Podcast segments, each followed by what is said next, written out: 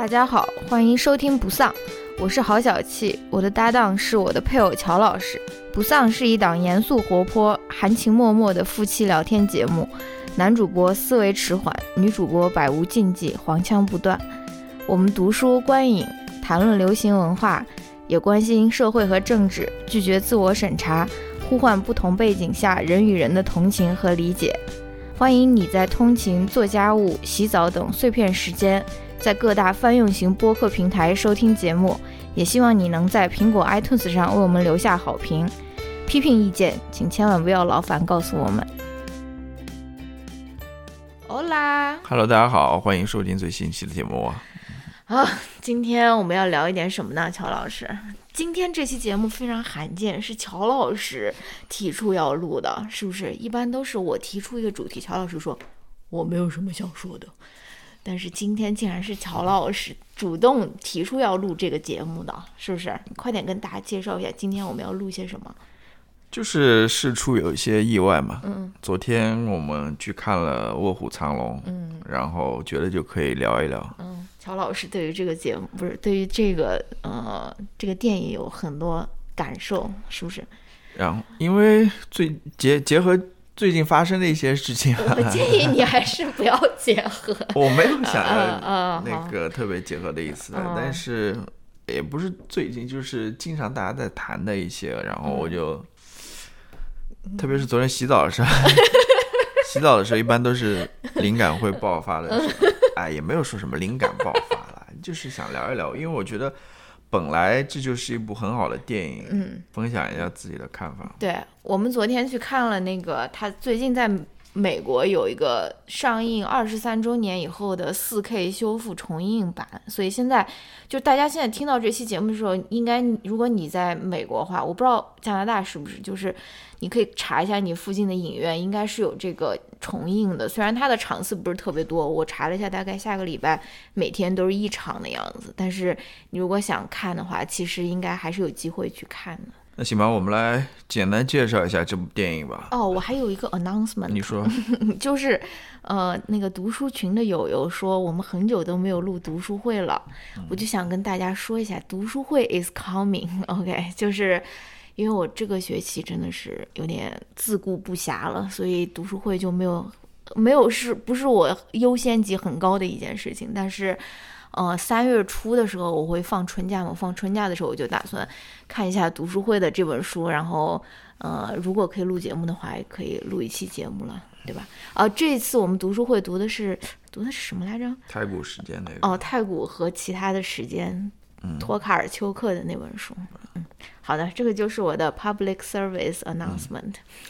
好，乔老师现在来跟大家介绍一下《卧虎藏龙》这部电影，你要绘声绘色的介绍一下。我不会绘声绘色的介绍嗯。。好，绘声绘色的，乔老师现在就来绘声绘色的介绍一下《卧虎藏龙》这一部电影。OK，Go、《卧卧虎藏龙》这部电影呢，当时是两千年上映的，嗯应该是两千年底的时候上映的，在至少在北美这边是这样子的。嗯，它上映之后，其实成绩还是挺好的，无论是非常票房还是 呃口碑。嗯口碑都挺好。他当年在我是这个是从网上查到的资料了，嗯，他当年全球的票房有两点一三个亿吧，两点一三亿美元，哇，美国本土的票房有一点二八亿美元，嗯，这个是美国历史上票房最高的海外制作的外语片，哦，嗯，直到现在，可能是吧？也可能真的是，我觉得，它是海外制作的，哦因为它是当时是好几个国家，包括呃美国、中国，嗯还有台湾吧，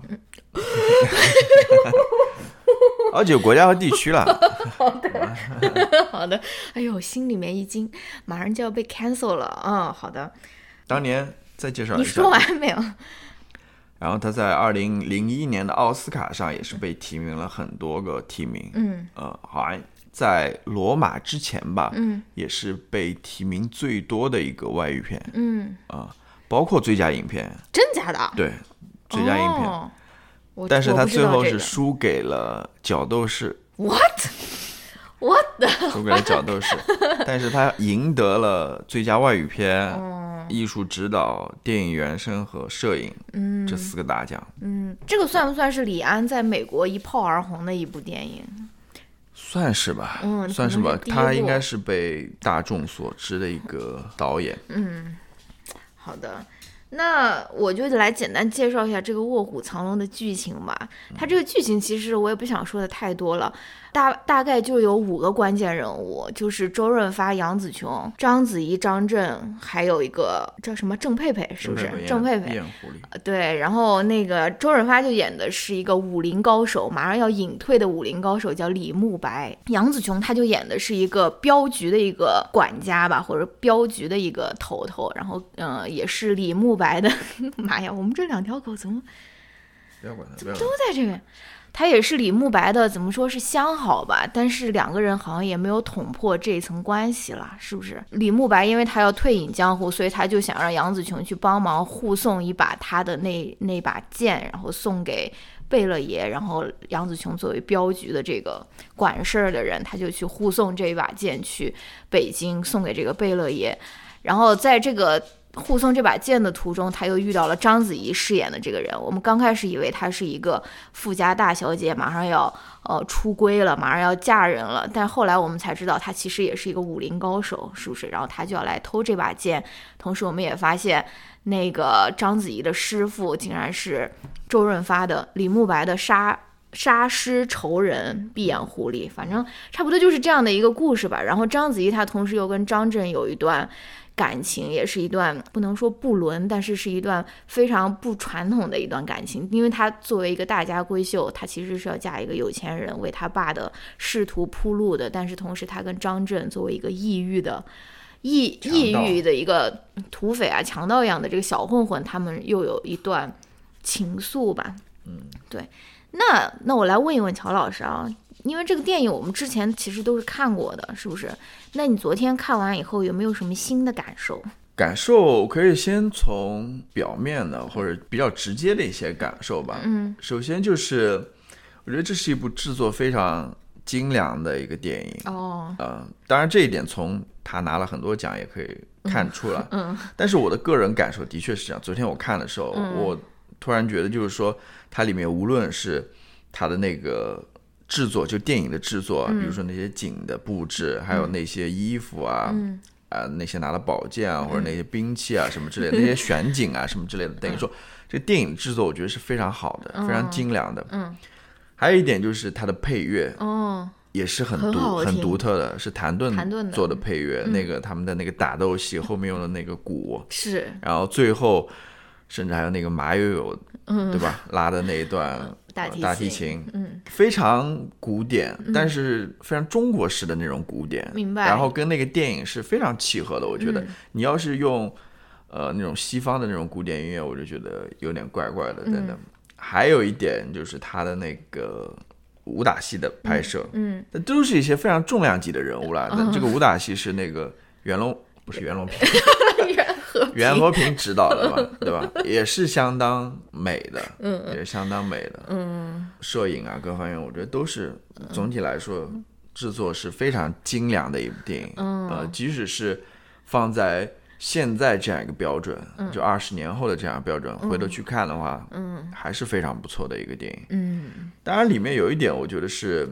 呃，算是一点小的瑕疵吧，我就是知道就是，口音问题。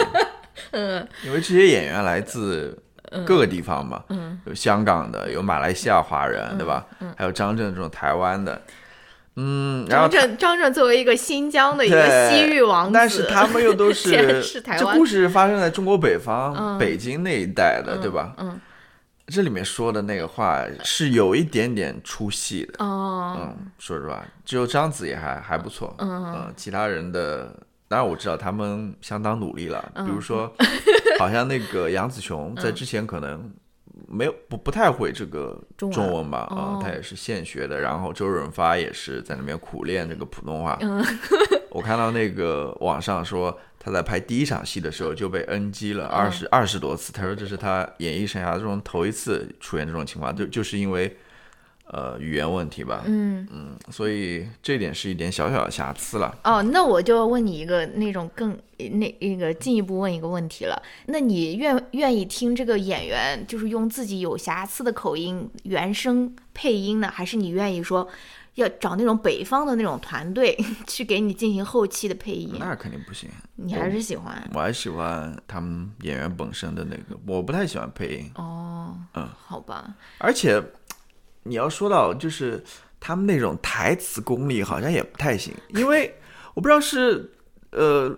混音或者是他那个录音的问题，我总觉得杨子琼，比如说杨子琼，我一开始就觉得他那个说话就说的不清楚，哦，一方面是声音小，另外一方面呢，也是因为他的那个普通话的原因，嗯，就我就听得不太清楚，普？通话霸权来了。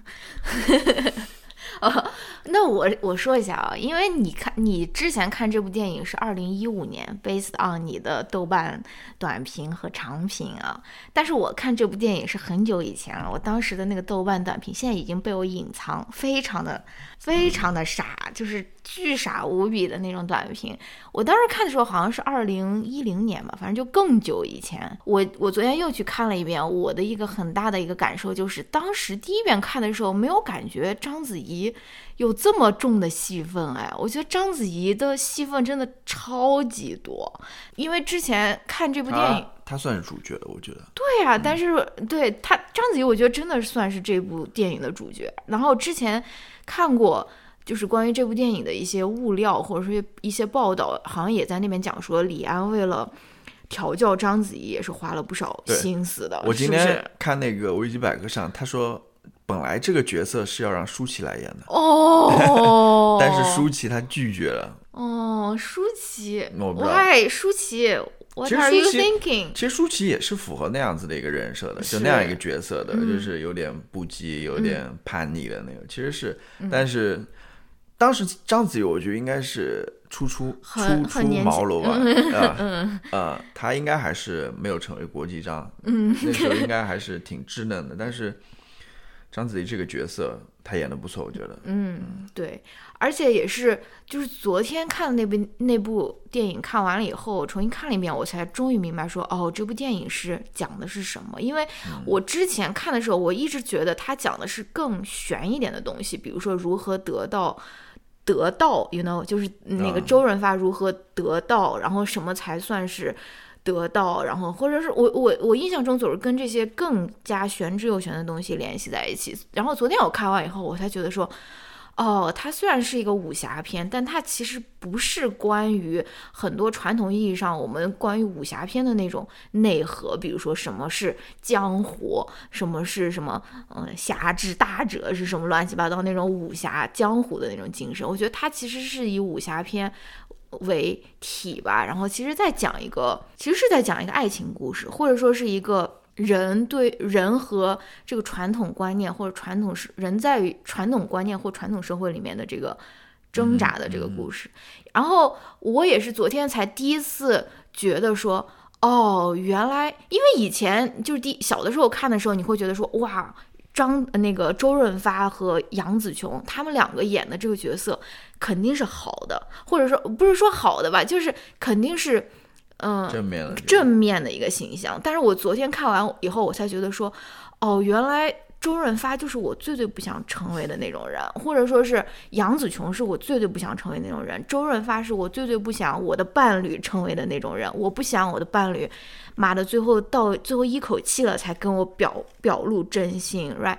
就是以前看的时候会觉得说，哇，这两个国际巨星，他们两个演的这个人物肯定是身上有一些我们值得借鉴或者什么比较悬的一些东西。但后来我才觉得说，哦，maybe 我是想成为章子怡，或者是想成为玉娇龙这样的这个角色的。我的一个感受就是，我其实，嗯，从上一次到这一次，因为我有留下我的 痕迹，记嘛，就是上一次看的时候，我有留下我到底对这个电影的看法是怎样的。然后现在拿拿过来跟现在我的想法比的话，我觉得没有什么出入。也没有，不是说没有什么出入，我觉得还是有一点变化的，哦有一点变化的。可能最最最开始，我没有在看这个电影之前，我会觉得他说啊，他就是一个武侠片嘛，嗯打打杀杀的，嗯或者是那种爱恨情仇。其实说实话，我也没有怎么看过武侠电影。说实话，我对于武侠这个概念，嗯，也不是很了解。嗯然后，嗯、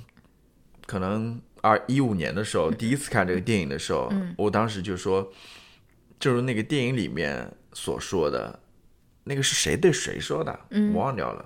就是说，意思就是说，你要忠于自己。哦，杨紫琼对章子怡说的，对对对，就是那个于秀莲对玉娇龙最后说的，对，你要忠于你自己嘛。当时就是一五年的那个影评，我就围绕他说的是你要真诚的对待自己，真诚的对待你自己。当时我那个影评就是围绕这一点展开的。嗯然后这次我看完之后，我就会更多的意识到，呃，真诚的面对你自己，其实还是一个比较个人的这么一个角度，嗯，去看待这个问题。嗯，现在我看了这个电影之后，我更能意识到，其实这是在当时的那种传统的文化，嗯或者说传统的那种等等规训之下，嗯他说出的这样子的一句话来。嗯我当时，我当时没有意识到这一点，我觉得，哦嗯。你当时只是觉得说这是人物个人方面的一个对，剖其实还是可能没有把人物嵌在这个社会对这个社会环境当中，嗯还是从一个比较个人的角度来看的。然后现在，呃，我看了这电影之后，我能理解嗯他背后所要面对的那种压力，嗯或者说所要面对的那种压迫。嗯因为说实话，这样子的传统文化，中国传统文化啊，嗯尤其是对于女性的，嗯前面这里主要是针对女性的这种，真的结合最近发生的事情，或者说 结合自己的个人经历吧，嗯你会发现这样子的一种挣扎也好，或者说这样子的一种冲突也好，嗯，其实没有变，没有变。你要说。呃，至至今为止，它还存在。嗯你要说它有很很大的改变吗？好像也没有。嗯呃，而且这样子的冲突依旧非常激烈。嗯呃嗯，好吧，那我那我们就聊一聊那个玉娇龙这个角色吧，这不是你最想聊的一个嗯角色吗？那就是玉娇龙，其实就是章子怡她出演的这个角色啦。然后我觉得，呃如果要聊玉娇龙，可能也要聊一聊说那个李慕白和于秀莲他们俩是怎样的一对。不能说是 couple，可能算是情侣。柏拉图式，right，something like that。反正在这里面，呃，有两对情侣嘛，就是李慕白和于秀莲，还有章子怡饰演的这个玉娇龙和张震饰演的这个罗小虎。然后李慕白和于秀莲他们两个是怎样的一对情侣呢？就是他们两个就是对彼此都是心有爱慕，但是他们一直人到中年却没有捅破这个玻璃纸，没有说我们两个要不要在一起，或者说什么。他们两个其实都是都是由于各种的原因没有说明，没有把这段关系给挑明嘛。然后呢，又因为杨紫琼她之前跟这个，哎我又说成杨紫琼，这个于秀莲她之前跟这个李慕白有一段，就是李慕白好像杀了于秀莲之前的那个未婚夫、嗯或者订婚的那个人，所以他们两个又之间有一个这方面的一个枷锁吧，所以他们两个就一直，呃。感情非常好，但是并没有捅破这层窗户纸。对，因为他们即使想要在一起的话，嗯。可能跟自己的杀夫仇人在一起，其实还是一个社会的禁忌，是，呃，不太可能的。嗯。所以他们不太可能说真正在一起，在那样子的一个嗯，社会背景之下，对，对，然后玉娇龙就是跟于秀莲完全相反的一个人，因为玉娇龙呃第一次遇见于秀莲的时候，就是于秀莲压那个宝剑到那个贝勒爷的那个府上的时候，而玉娇龙他就是晚上去偷宝剑的那个人，所以他就是。嗯，他为什么偷宝剑？他说的也很明白，他就说我就想要，对吧？玩玩，我想要，所以我就偷，就是特别像那个 Ariana Grande 她的那个 Seven Rings，我不知道大家有没有听过，就是什么 I see it, I want it, I got it，对吧？就是我看到了，我想要，我就去拿，对吧？他是一个很没有包袱的人，虽然说他的这个身份，我们一开始以为他是一个那种很矜持的那种大小姐，但最后我们才了解到，说他其实是一个很反叛的一个形象。对，他是那种嗯，敢爱敢恨、对敢做敢当的对，想到什么要做什么他就去做的这样子的一个性格。对，这一点尤其在那场戏，就是他应该是环保剑吗？不是环保剑，嗯。就是他父亲是去新疆还是从新疆回来，在路上遇到了罗小虎的那帮劫匪嘛，嗯。然后他的那种坚韧不屈啊，就是为了把他那个簪子簪子簪子嗯。那个玉簪子给拿回来，嗯，哇，真的是跟他一直打打到打几天几夜的打几天几，然后那个罗小虎照顾他，嗯，他醒了以后还打，再打，然后打到最后再走走掉之后，然后在那个荒漠上面无路又被无路可可可去的时候被他嗯，再再救，我就是那样子的一个性格，你在在那场戏当中是真的是展现的淋漓尽致了。对，而而与此同时，于秀莲又是一个非常圆融的一个人，对吧？即使他早就发现是是那个玉娇龙偷了那个宝剑，但他但他就是解决这件事情的方法，就不是说去正面对峙，说玉娇龙你给我把宝剑拿出来，而他是有一个非常迂回的一个方式，最终当然也是。逼着玉娇龙把这个宝剑去送回去了，但是他并不是采取的一种正面刚的方式，就是跟玉娇龙他采取的这个方式是完全不一样。玉娇龙是就是上去要打那个骆小虎，对吧？但是杨子琼他解决问题的方法是一种所谓我们东亚人会做的一种比较迂回、不伤和气的一种方法，就是对，这他的那嗯。套做法，在当时那个社会当中是有体面的人会做的对对对，这这种选择嘛，对。你知道吧？呃，说实话，那种直面刚的人，对于那些 做官的人来说，那种有文化的人来说，就感觉是特别野蛮，对对吧？野蛮人才会这样子，他们肯定要做到那种滴水不漏，然后要面面俱到的那一种。对，因为章子怡毕竟也是。这种官宦之家，你如果正面直接跟他起冲突的话，可能贝勒爷脸上也不好挂，这。里面不仅仅是于秀莲了，你嗯就是贝勒爷在处理那个宝剑被偷这个事情的时候，他也是这样子的，他要考虑到各个人的利益，对吧？嗯，你去呃那个于府还是什么府上、去指指指责他们家偷了这宝剑的话，万一没有呢？这个脸面何在或者什么之类，反正就是有很多世俗的约对束要要面面俱到的那一种，嗯但是玉娇龙没有这样子，他没有这些负担，是，对。而且包括玉娇龙去他去还宝剑的时候，他不是被那个李慕白给发现了吗？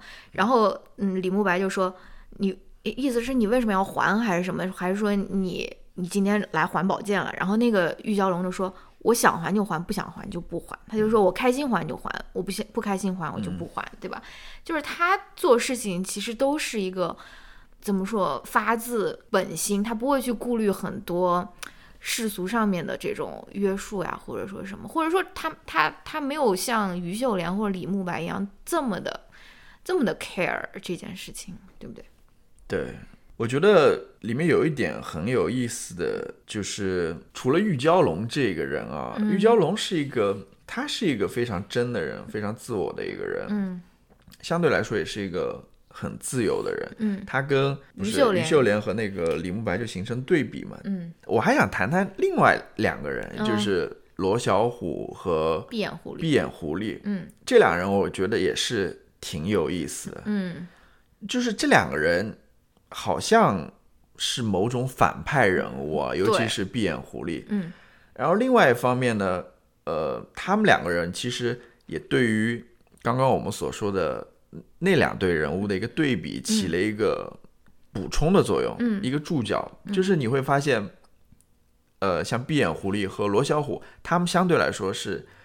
比较自由的人，嗯。就我以我们现在这种观念来看，他们是很自由的人，嗯他们想做什么就做什么的那种人。嗯，但是你同时又会发现，这样子在我们看来自由的人，嗯。他们其实也是处于社会边缘的人，是。或者说被被污名化的，被污名化的人。嗯。你看罗小虎这个人，嗯，你会发现他是他是一个孤儿吧，嗯，他好像没有父母，嗯，然后他是生活在边疆的这么一个人，嗯。他又是生活在山洞里的这么一个土匪，嗯。你知道吗？就是很很边缘化，然后在我们印象当中，自然而然就是一个坏人，但是他不是的。嗯，你你你看到他对于玉娇龙的这么一个照顾，你就会发现他不是一个是很正直的一个人，对对，但同时他又是一个自由的人。嗯。呃，他没有那种社会约束嗯。或者那种传统对他那个呃那那种禁锢啊或者什么之类的。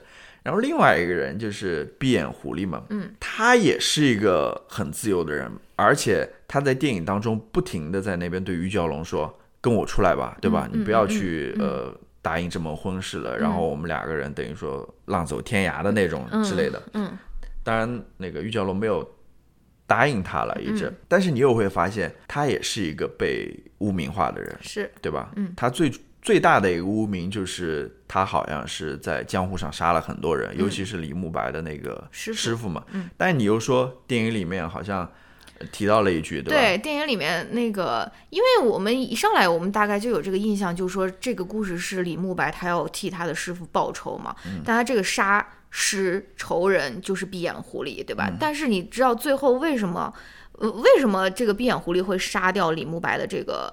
师傅呢，就是闭眼狐狸，他说他跟他那个师傅相当于上床了，或者说发生了那种性关系，就或者说他们有很长一段时间的感情吧。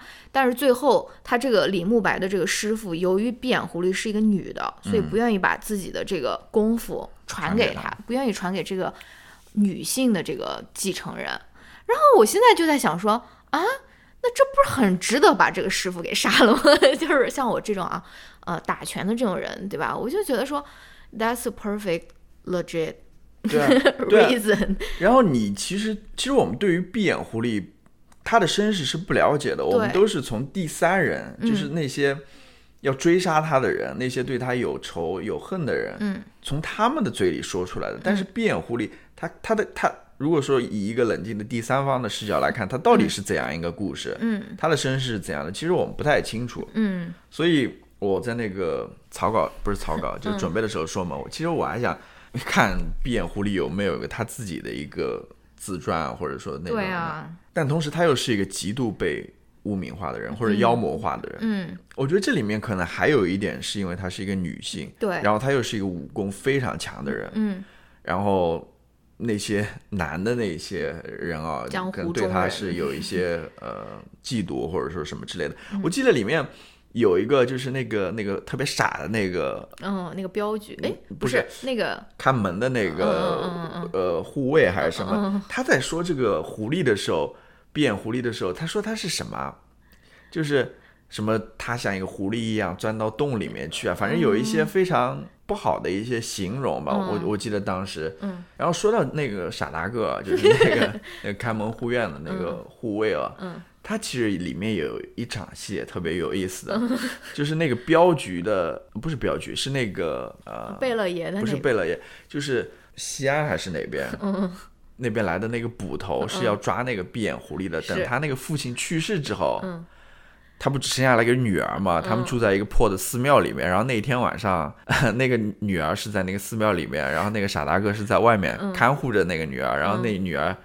把门打开了，意思就是说不要不要在里面看了，呃，你进来吧，或者什么之类的。但那傻大个就说了好几次，他最后才最终决定进去啊。就是这个细节也是挺有意思的。哪里有意思？就是我不知道为什么要放这么一段在这边、啊。他意思是他继承了他父亲的角色，还是说他跟这个女的以后好了？我觉得是跟这个女的以后好了吧，哦就是跟他女儿以后好了吧。但是我不知道在这件事情上，你会发现那个女的好像更没有一些思想上面的负担，哦反而那个男的、他的思想负担是很大的，他觉得这是你知道吗？说不清的一件事情，你知道吗？呃，好像有被良俗啊，或者说什么之类的。反正我不知道，反正那个那场戏挺有意思的，我是觉得。然后就是说到这两个人物嘛，罗小虎和闭眼狐狸嘛，他们是 呃边缘人物，但又相对又是自由的人物，同时又是被污名化的这么一个人物，我就立刻想到了。就是之前看的一些东西嘛，比如说像，比如说是中世纪的那些女巫，嗯，对吧？他们其实后来研究也发现，其实就是一些可能没有生育，或者说，对吧？呃，选择单身的这么一个女性，但是他们在那样子的一个社会情况之下就被污名化了嘛，就觉得他们好像是女巫，对吧？嗯，你就会发现很类似啊，这种例子很类似就是在不同的社会当中，他们都有自己的一套社会规范，嗯，或者社会社会准则，嗯，然后你在这个社会准则之内的，你就相对来说比较安全；你要是在这个准则之外的，对吧？嗯，你你想逃脱这个社会准则，去做一个非常相对来说自由的人的话，你会被被加上很多那种污名的那些东西啊，是的，嗯甚至到最后就会变成来猎杀你啊，对吧？比如说中世纪那个猎巫，然后这里面呢，大家对于闭眼狐狸的一个猎杀，嗯，然后我还想到一个，哇，我最近思绪纷飞。我最近看了一个关于海盗的一本书，是吧？其实海盗在我们印象当中是什么书？就是那个 David Graeber 那本书，哦就是写海盗和启蒙运动的，算是。嗯嗯，海盗在我们印象当中就也是那种十恶不赦的人，有点像罗小虎的感觉。对啊，也是。但是其实我我们对于海盗认识吗？嗯了解吗？但是至少我从那本书里面得知，就是他们海盗在那个海盗船上，嗯其实他们创建了一个人人平等的这么一个社会，哦就是在那海盗船上，并不是说这个船长他说了算的，嗯当然有船长这么一个职位了，但是在所有的重要的事情决定的时候，其实每个人都是有自己的一票。一票，或者说有他的发言权的。嗯，这个当时的这样子一种平等社会，在当时的情况来看，其实也是非常罕见的，嗯对吧？好像我们对他们好像又有一些误解啊，或者什么之类的。嗯就是的确，可能我们生活的这个社会，从古至今，它一向来就不是追求。自由啊，平等啊，这些东西的，呃，你要想获得这些东西的，你可能只能你就是要牺牲，对，牺牲，你可能就是要成为一个边缘的人。对你可能就要逃脱出去，然后被人家误会，嗯，甚至被人家污名，嗯，然后被驱逐，然后去一个非常远的地方才能开启这样一段生活，就是，嗯，对，其实 这个感觉不说到热点都已经过过不去了。你这个话、嗯话怎怎么怎么联联系到热点？不是啊？你你这个 没有，你你就会联系到，比如说，当然这这个电影也是啦，它其实谈到的也是呃女性的命运啦，嗯、呃，就正如我刚刚所说的，在这样子的一个社会传统这样子的一个禁锢之下，女性的命运其实一直来说都是坎坷的，无论是说从这个电影里面那个时期到我们现在，都是这样子，一直都是这样子的，嗯，是。是，尤其是你作为一个女性的话，你如果想要获得个人方面的一些自由，或者说是一些自由度的话，你可能就是要牺牲你在。你你你肯定就是要过一种非主流的生活，你可能你可能就不可能就受到又又又又得到所有人的认可或者大部分人的认可，同时你又能够随着自己的心意去过一种比较随心的生活。我我突然又想到，又想到什么了？就是你即使在现在这样子的一个社会，如果你选择不婚，你选择不育，嗯哼，你还是会污名的，甚至呃，对啊，大家最容易想到的一个就是会说，是不是不能怀孕啊，嗯对吧？嗯是不是身体不好啊？这大家都会，就经常能听到的一个，要不要去看一对看？，要不要送你们去什么？然后甚至最近发生一件事情，让我意识到说，甚至可能就是认为你是一个神经不正常的人。是的，是吧嗯，你看社会就是这样子，所以神经病也是一个精神疾病，也是一个非常有意思的一个话题了。它也是在某种特定的社会环境下的一个产物了。Anyway，呃，我不知道你还有什么其他要说。没有啦，我就觉得说，嗯，就其实我就是想说的是，之前看的时候觉得说，哦，李慕白和于秀莲好像是一个。好像是一个正面的角色，或者说什么，啊但是今天才发现说，我其实更想成为的是章子怡了。对，嗯，章子怡是一个在我看来是有更欣赏的一个人物，嗯。我觉得是更欣赏一个人物。嗯，那那要当然，当然我还要补充一点，就是嗯。像李慕白那样子的人，呃，他最后的那样子的一个一个一个一个决定，就到他最后只有最后一口气的时候，才说出他心中想说的，就是他本来可以什么都不说，继续积着这个气，等待这个章子怡的这解药的，但是他，但是他最后即使要耗尽自己的内力，他也要跟杨紫琼表白，就是说啊，我只剩最后一口气了，我马上就要死了。但是我一直都爱你，然后他们两个又激烈的进行在山洞里面接吻，you know，不我就说哦，对对对，就是，你之前的二十年你都在干什么？我就，我但是这个同样一个一个一个一个镜头啊，嗯，可能也有另外一种解读，一种浪漫化的解读，就说说你说浪漫化就就是说，哇，都最后一口气了，对吧？然后他还是宁可选择呃表达自己的爱意，嗯。就是我我觉得这不矛盾啊，这肯定是一个很让人感动的一件事情但啊。但但同时我又觉得，what the fuck，你为什么要耗到最后一口气的时候你才去做这件事情？对这个就是我想说的，嗯就是说其实他也是怎么说呢？当时社会的悲剧的一个产物对一个产物了。嗯我想说什么呢？就是想聊一聊最后的这么一个结局，嗯就是就是玉玉娇龙这么一个人物。嗯我们以为他最后跟张震，也就是罗小虎会面之后，会是一个 happy ending，对吧？嗯两人从此过上了幸福的生活，但是没有。是。他最后玉娇龙其实是选择了自尽，嗯，是，你可以说他反正选择了从那个山上面跳下去，对，但是嗯，他其实给了一个开放的一个结局。我我个人倾向认为他就是一个悲剧，因为他之前我知道，我知道，他之前说到那个从那个雪山上跳下来那对那家人，嗯。他是活下来的，对。然后他们家的那个心愿是完成了，嗯，但是在我看来，这怎么可能？对对对从那么高的山下跳下来，怎么可能？对对对我我我个人认为是一个悲剧。嗯，知我知道，但是我我还想说的是，就是你在这边写的也很搞笑，就是那个呃，于秀莲不是最后抱着那个死去的李慕白在那边，他们先激激吻啊，然后在山洞激吻，死了然后死了以后，他一直抱着，然后那个等章子怡送来解药了以后，那个那个于秀莲已经到这个份儿上，他还做了一个非常得体的一个举动，他说这把剑还给贝勒爷，让让 让那个让让章子怡还是谁？让那个傻大个嘛，就是哦那个、那个护卫嘛，让他还是到那时候还是面面俱到，就是对他那个时候还是那种非常周到的这么一个人，哇，就是哇哇，刚刚他最爱的那么一个人，刚刚在他怀中去世，然后马上马上又来安排事情，哦，我的天！把这把剑送给送给贝勒爷了。我说，哇，好厉害啊！对，那那再说到那个那个结局的部分了，就是结局其实他最后还是一个悲剧嘛。章子怡她其实选择从那边跳下来了，我觉得她。嗯，而且我觉得那个，我觉得跳的时候也特别搞笑，那个罗小虎、张震的那个回忆也是非常搞笑，就是因为张震告诉章子怡那个故事的嘛，就说他之前有一个朋友从不是认识的人从那个雪山上跳下来，但是完成了他的那个心愿嘛，所以大家就觉得说这个雪山是有神力的，或者说你可以许一个愿，你知道吗？然后最后我们很明显看到章子怡马上就要自杀了，马上就要跳跳桥了，跳跳崖了。然后呢，章子怡可能为了就是让张震好过一点嘛，就跟他 call back 了那个雪山许愿的那个故事。然后章子怡就说，就给罗小虎说许你现在许一个愿愿望吧。然后罗小虎真的在那边把眼睛闭上，在那边开始许愿，就像那个吃蛋糕的时候一样。然后罗小虎说。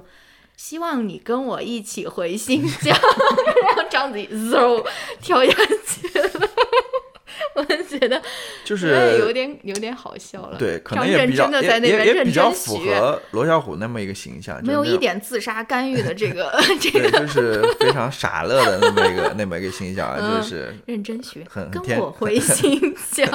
很天真。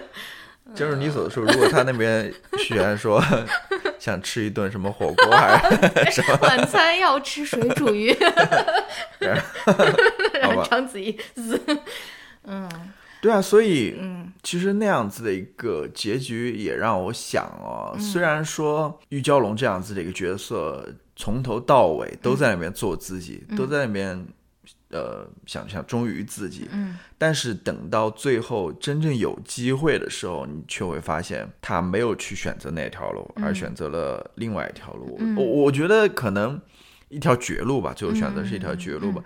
我觉得可能也是一个，我不知道是导演也好，或者说这个作者也好，嗯他的一个看法吧。我觉得在那样子的一个环境之下，没办法，嗯对，就是他身上所背负的那种社会传统道德的压力，其实是巨大的。嗯，对，你要在尤其章子怡这样的一个对人，你要在对他他是大家闺秀，他没有办法，很难的，嗯真的。对我觉得如果李安最后真的给了一个这种 happy ending，我觉得他的这个力量是会是对会消减很多很多的。就是你如果最后啊，真的章子怡就跟张震回新疆，过上了无忧无虑的忠诚于自己的这种生活的话，他其实他这个力量是不够的，因为好像就觉得说哦，他们两个真的挣脱了这个传统的这个。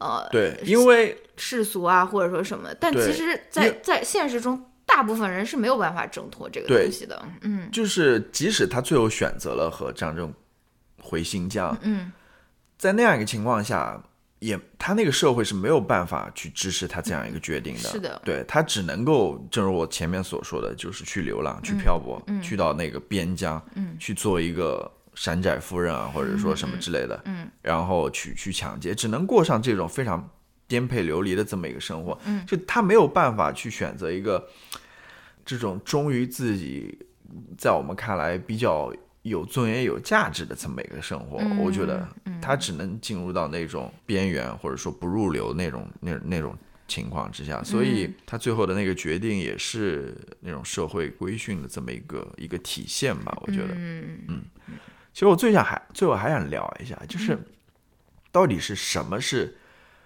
对自己真诚，嗯。或者是忠于自己的这么一个、一个一个选择？嗯嗯这到底是什么意思？什么叫忠于自己？嗯，什么叫真诚的什么叫面对？什么？叫真诚的面对自己？唉，其实我我我我先来说吧，嗯我觉得真诚的面对自己，其实不是一件容易的事情当然，啊。很多人 怎么说呢？面对自己或者真诚面对自己，其实是接受自己内心，其实是很恐惧的。我觉得有的时候嗯啊，对吧？就是就意味着你要选择一条不同于常人的、不同于世俗的这么一条道路。这么这么说来，也就要说到，对吧？你这个社会能给你这样子的一个选择有多少支持了？嗯呃，当然，这种支持在那种非常传统的那种故事里，那个那个《卧虎藏龙》故事里的那种社会，其实是很难想象的，根本就不存在。当然，在现代社会的话，你可以想象了，我觉得是可以想象，甚至去行动了，但是仍然是有很多压力的。嗯对我觉得说到底，呃，真诚的面对自己，虽然说是一个很美好的事情，但是还是不容易的。我是这么理解的。嗯，那我又有一个那种魔鬼的 advocate 那种提问了，嗯就是真诚的面对自己，它一定意味着要去挑战这种约定俗成的这种社会规训吗？可可不可能有人说，我真诚的面对自己，我就是想要，就是就是做一个非常符合大众主流价值观的一个人？那就是你如果说是真的认可那一套的话，嗯我觉得是这样子。而且我们一直在说的，你的自己或者自我是不断在改变，改变的，嗯在在进化的，嗯对吧？你一年前或者说五年前的决定，现在自己回头看的话，你肯定不会那样决定，因为人人是不断在那变化的。嗯所以，对啊，只要你在当当当下的那一刻，我觉得你觉得这就是你自己的选择，嗯你自己认可的这么一个选择的话，我觉得所谓的真诚面对是对自己，不是对外面。哎，你你懂我意思吗？嗯就是不是对于外面的，不是对于外面的那些规则、嗯那些教条认同那些东西，而是问自己的内心。嗯，呃，你要结合最近的事情来说的话，你先说说什么事情？就是大家都一直都不知道你没有在没有没有没有。我我不讲那个事情了，嗯我想讲，比如说女性主义这个事情，嗯，对吧？嗯上野老师也说过了，现在很多人感觉就是在他们所信奉的不是女性主义，而是信奉的教条主义，嗯对吧？就是很多时候，真的你要寻找到自己内心的声音，是不是一件容易的事情？而你往往很容易就会去认同到某种教条也好，或者说外界的声音也好，嗯啊、当然，我觉得，正如我所说的，你要呃面对自己，打开自己，不是一件容易的事情。很多时候，你去呃接受某种既有的那些传统也好，教条也好，相对来说是比较容易的。我是我是这么我对，我觉得你说的对。其实有真诚面对自己，并不是一定意味着你必须要去做一个叛逆的人，或者做一个这种出格的人。但是很多情况下，它确实是意味着你就是。就是它是一件不容易的事情，就是就是比起做一个主流价值观上面的那个给你规定好的人生，你如果很很多时候，你如果真的想要能够真诚的面对自己，面对自己的，呃，这种困惑啦，或面对自己的这种挣扎，可能是可能会意味着你要走一条不是那么主流的一条路吧。对，就是你要不停的在那边寻找，嗯你要不停的在那边辨别，对，对，而不是说，呃，毫无意识的，就是随大流的怎么走。你其实是一个相对来说不是那么轻松更，辛苦的一件对事情。对，这里面当然你在这个过程当中，你那个自我也是会越来越丰富，越来越清晰也好，或者说越来越强大也好，对吧？你你你会明白你自己到底想要的是什么，然后不要的是什么，就是好吧。好吧，我觉得还有一个比较搞笑的一点就是，嗯，结合到这个颁奖季，今年颁奖季的热门不就杨紫琼演的那个《妈的多元宇宙》吗？然后我就在那边想说，哇，杨紫琼她虽然在这个电影里面她演的是这个于秀莲，她演的是一个这么传统的一个好的一个中国女性啊，但其实她在现实生活中她是一个挺反叛的一个人哎，她她没有她没有小孩对吧？而且他也他其实也没有结婚，他跟他的伴侣应该是那种 common law 的那种关系，就是他们只是伴侣的关系，他不是说丈夫和妻子，就是我觉得杨紫琼反而更像是现实生活中，她更活成了这种玉娇龙的样子，而而玉娇龙的扮演者章子怡老师现在可能就是真的走上了一条非常传统的一条道路。我不是说他结婚生子啊，包括他最后如何决定自己今后的演艺生涯，就是他。对吧？他他决定在国内拍戏，或者说什么，就是他其实还是走选择了一条对他来说是比较容易的一条道路了。我是这样想的了，我不知道有没有章子怡的粉丝来反驳我。我是觉得这个是很有意思的一个观察了，就是对，那当然我们没有说章子怡不好的意思了，对吧？她她她自己的选择肯定有她自己的理由嘛，嗯对吧？但是从这个结果来看的话，的确是这么一个结果了。我还想到了一个点就是他们在那个竹林里面打斗的时候，嗯就是周润发跟章子怡在竹林里面打斗的时候，就是呃，首先这里面有一个情节是周润发想要收章子怡为徒嘛，然后我们就当时就在想说，为什么他想要收章子怡为徒？为什么他他看着章子怡哪一点？章子怡感觉是那种毛手毛脚的那种。混不吝的那种感觉啊，但是其实我们最后觉得说，哦，好像是那个周润发看到了章子怡身上有他没有的东西，可能就是这种直率，或者说这种 I see it, I want it, I get it，对吧？就是这就是这种直直爽，可能就是跟他性格上面的很多他。可能不喜欢的地方是有所出入的，然后我就想到那个竹林打斗的那个戏，我不知道你记不记得，就那场戏很经典了，就是那个，哎呀，人人你再挠大声一点，然后就是章子怡和周润发都是站在那个竹子上面在那边打，你知道吗？然后周润发他的那个经典招式，他还一个手还背在后面，然后呢，但是周润发却能够就是跟着那个竹子的那个频率，他就感觉完全没有受到影响。而章子怡她站在竹子上的时候，她就是很趔趄的，就是她晃来晃去，就感觉没有办法施展自己的这个武功，你知道吗？这个其实也是有一种，嗯，不能说儒家，就是东亚的这种思想，就是你可能要。跟这个跟这个竹林融为一体啊，或者说什么，你可能要变成这个竹林的一部分，这样子你才能够去嗯，操控它，才能够在上面施展自己的这个武功。而章子怡她很明显，她不是这种圆融的人，你知道吗？她她是一个，但所以所以她在一个这种大的这种环境下面，她可能就没有办法融进去，她也没有办法施展自己的这种独门绝技，right？就是这个竹林，我觉得。可能就是一个社会的一个隐喻吧，因为嗯，章子怡她最后其实也是一个悲剧的故事，但是李慕白他他之所以能够他能够行走江湖这么多年，能够成功退隐，虽然他说一虽然说他一退隐他就死了，对吧？但可能也是由于他有这种对，圆融的这种这种感觉了，是不是？但章子怡她作为一个愣头青，她可能也就是对吧？哇，我这个是 epiphany，对，是这样子的，是不是？因为对，嗯，那种中国的传统文化就是讲究啊，怎么一个呢？讲究一个啊你圆融，讲究对啊一个，，你如果想要混得好的话，你就是要变成他的一部分，是不是？你如果想要嗯在在大家面前吃得开，你就是要变成这个礼教的一部分，你要变成这个社会传统的一部分，对吧？你要你甚至要成为父权制的一部分。你即使是一个受压迫的女性，你为了你你你为了想要在家族里面、社会里面吃得开，你也要变成这个体体系的一部分，right？所、以就像这个对，竹林一样，大家都会对于那些所谓混得好的人 特别羡慕嘛，就是那种能够呃如鱼得水的，对吧？嗯就跟鱼在水里面一样。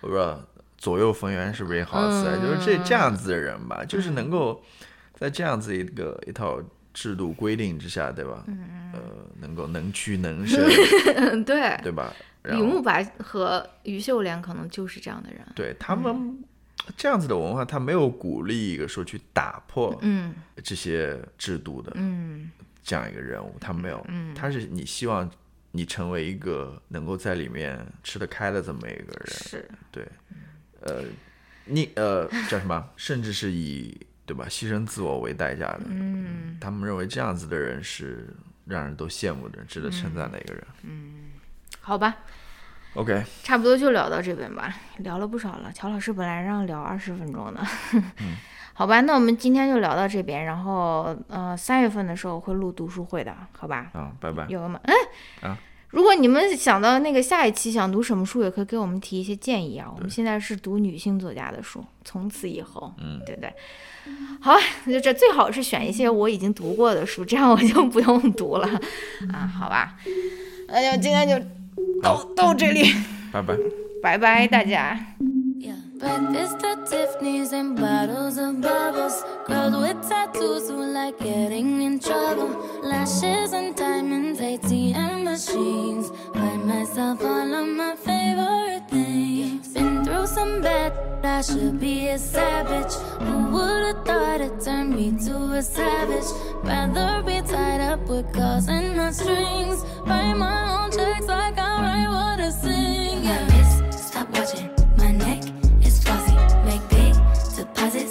lost, it's poppin'. You like